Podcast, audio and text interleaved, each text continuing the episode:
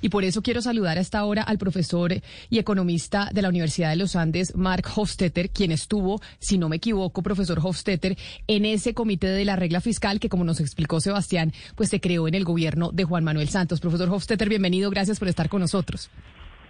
Hola Camila, un gusto saludarlos. Gracias por la invitación. Bueno, y entonces le hago la le traslado la pregunta que hizo el presidente eh, Gustavo Petro y es a ustedes, los economistas, los analistas, ¿cómo verían o con qué ojos verían el tema de pasarnos y pues ensanchar un poco la regla fiscal? A ver, en, la regla fiscal actual, si, si esa compra de tierras se pasa a través del presupuesto general de la nación, sencillamente no cabe es decir, eh, los, los límites que esa regla establece sobre la diferencia que puede haber entre los ingresos del gobierno y los gastos del gobierno no dan eh, para que hagamos un gasto de ese tamaño.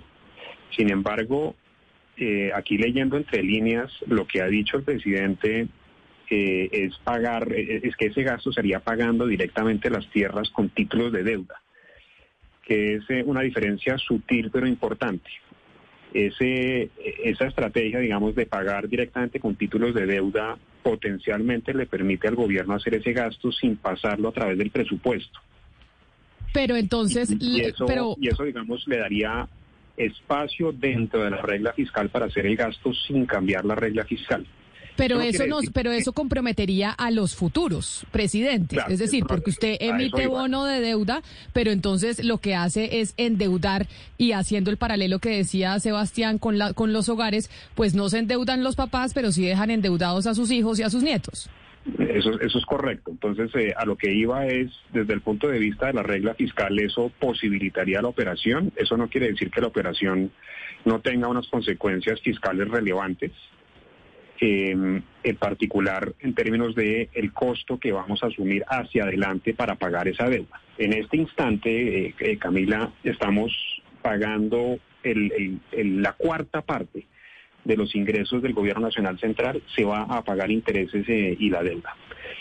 si en este instante le agregamos, digamos, un, gasto de 60 billones, pues esa cuarta parte se va a inflar todavía más. Y esa es una elección que hay que hacer. Eh, estamos, eh, como usted anota, eh, pues pasándole una carga a las generaciones futuras para pagar esa deuda que ya es muy gorda.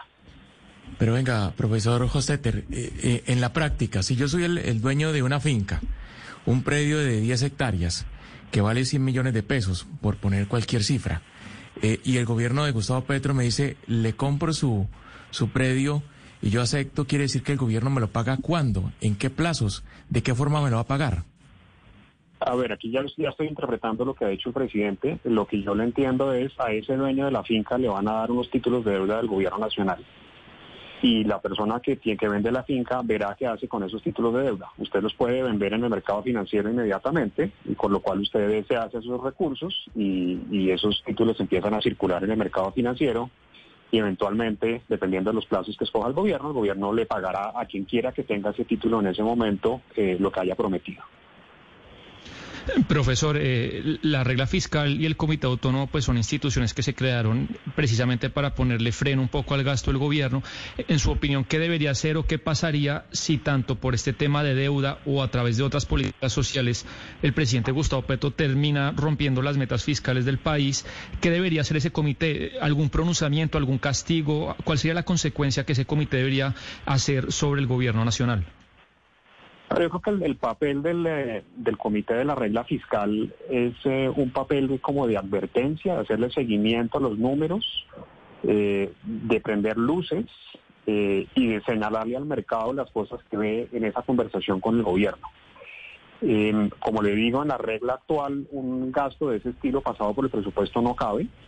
se podría hacer porque cabrían en, términos de los límites que la misma regla establece para la deuda del gobierno cabría pagarla directamente con deuda. Eso no quiere decir que no tenga consecuencias. Y las consecuencias que el comité debería resaltar eh, tienen que ver con los pagos y el peso de la deuda en, el presupuesto de la nación y las consecuencias que tendría una operación de ese estilo sobre los intereses que pagamos en esa deuda. El, el, gran riesgo de una operación de este estilo, que es un poquito, digamos, es legal, pero es un poquito oscura, eh, es que el mercado leería esto como, eh, como que nos volvimos fiscalmente irresponsables y posiblemente eso se refleje en un endeudamiento todavía más caro. Entonces esas son las cosas que haría el comité de la regla, creo yo, en una operación de este tipo. Pero mire, profesor, estamos viendo los titulares de prensa del mundo entero, no solo de Colombia. Estamos viendo cómo en el planeta, pues la inflación nos está comiendo a todos. Ya para septiembre se dice que en Colombia tendremos una inflación del 11% aproximadamente. También se habla de cómo América Latina va a crecer mucho más lento el próximo año. Se habla incluso que Estados Unidos entró en una recesión casi que técnica. Hablamos de Europa y lo que puede pasar incluso con algunos bancos que estarían a puertas eh, de entrar en bancarrota. En fin, tenemos una cantidad de noticias económicas a nivel internacional que no son tan alentadoras. Eso mezclado con este anuncio que hace el presidente Gustavo Petro de decir, oiga, es hora de gastar para poder lograr la paz total. ¿Cómo queda ese cóctel de la situación económica mundial que no es muy alentadora con que nos estén diciendo a nosotros, los dueños de la casa y del presupuesto, que vamos a gastar mucho más? Así es, el momento macroeconómico es eh, tremendamente complejo, con eh, grandes nubarrones en el, en el horizonte y, posiblemente no sea el, más apropiado para hacer una operación de ese estilo. La elección al final es una elección política, ¿no? Eh, probablemente el, presidente cree que em, cumplir el, el, tratado de paz pues es más importante y entonces habrá que hacer el cálculo de cómo se combina ese cumplimiento con eh, las exigencias económicas que eso requiere. Y, habrá que ver, digamos, eh, la opinión eh, del ministro de Hacienda sobre una operación de ese estilo. El ministro con certeza entiende las los pros y los contras de algo de ese estilo y habrá que balancearlo uno con lo otro antes de proceder. Pues a tener ese análisis y ustedes, los economistas del país, que incluso el propio presidente de Petro les dijo, bueno, analicemos qué significaría tener que pues ensanchar un poquito la regla fiscal a propósito de la plata que se necesita para lograr la paz total. Profesor Mark Hofstetter, profesor de la Universidad de los Andes, mil gracias por haber estado con nosotros. A ustedes mil gracias, un abrazo.